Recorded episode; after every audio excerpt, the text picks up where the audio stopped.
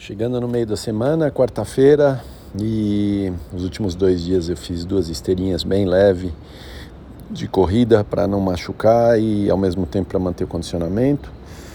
Hoje sem treino cedinho, é, porque no final do dia eu vou fazer o, o teste de, VO, de VO2, o ergo espirométrico. Vamos ver, testar o condicionamento, é, vamos ver o que, que vai dar.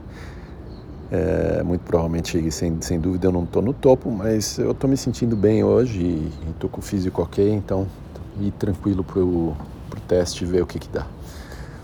É, maravilha, é, com esse teste de VO2 e mais à frente na semana, na sexta, eu acabo a minha bateria de exames.